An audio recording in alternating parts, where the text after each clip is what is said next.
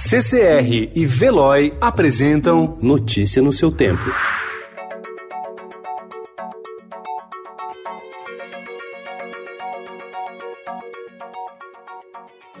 Olá, seja bem-vindo. Hoje é quinta-feira, 9 de abril de 2020. Eu sou Gustavo Toledo, ao meu lado, Alessandra Romano. E estes são os principais destaques do jornal O Estado de São Paulo.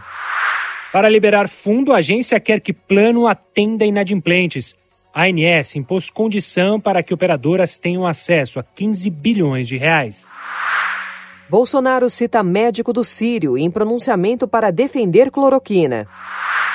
Governo libera saque de 1.045 reais do FGTS.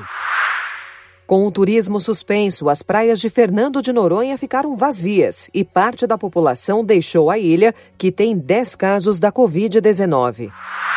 Para Otávio de Lazari, presidente do Bradesco, o governo terá de gastar mais durante a crise provocada pelo novo coronavírus e diz que talvez as grandes empresas tenham de pagar mais imposto. Estados poderão ter mais 10% de dívida.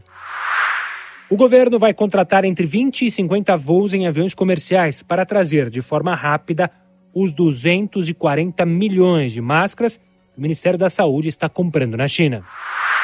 Bernie Sanders desiste de candidatura e Joe Biden será rival de Donald Trump. Juiz da célebre operação anticorrupção na Itália investiga a morte de idosos pela Covid-19.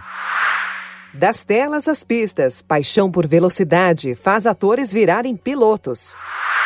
Artesanato ajuda a aliviar o estresse. Cantinho Fitness, adapte um lugar da sua casa para malhar. Notícia no seu tempo. Oferecimento CCR e Veloy.